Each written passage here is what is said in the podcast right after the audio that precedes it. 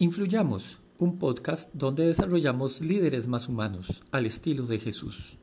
Compartimos temas de liderazgo cristiano con algunas pinceladas de apologética.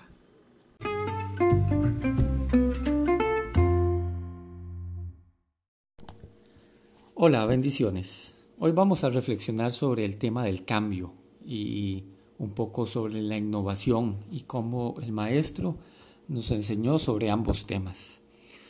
Se cuenta la historia de un esposo que le pregunta en cierta ocasión a su esposa, mira, ¿por qué cortamos los extremos de un trozo de carne antes de cocinarlo?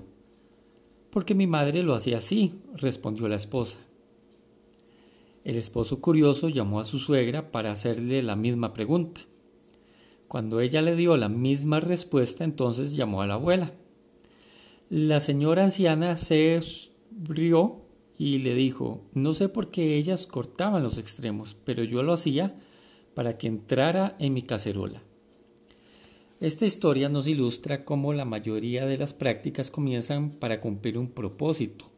Sin embargo, con el tiempo, hasta las mejores prácticas pueden perder utilidad. Hace falta un gran líder para saber cuándo debe cambiarse algo. Sin duda Jesús entendía la función del cambio y reprendió a los que se oponían a la innovación. Los fariseos chocaron con Jesús porque no forzaba a sus discípulos a ayunar. Jesús les informó que no vino para agregar algunas nuevas reglas al judaísmo. Tampoco vino a remendar un viejo sistema. Esa empresa sería tan tonta como ponerle un parche de tela nuevo a una vestimenta roja o poner vino nuevo en un odre viejo. Cuando el vino se fermenta, estallaría el odre. Las viejas costumbres del judaísmo nunca podrían contener el espíritu del mensaje de Jesús. El maestro era un innovador, un transformador, y todo líder eficiente debe serlo también.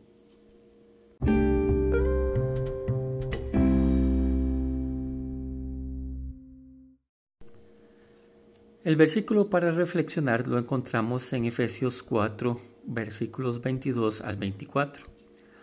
Con respecto a la vida que antes llevaban, se les enseñó que debían quitarse el ropaje de la vieja naturaleza, la cual está corrompida por los deseos engañosos, ser renovados en la actitud de su mente y ponerse el ropaje de la nueva naturaleza, creada a imagen de Dios, en verdadera justicia y santidad.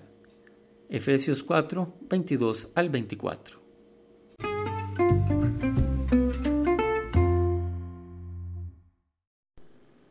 Sigamos reflejando la imagen y el estilo del maestro. Búscanos también en Twitter como arroba influyamosORG. Soy Fabricio Ponce. Bendiciones.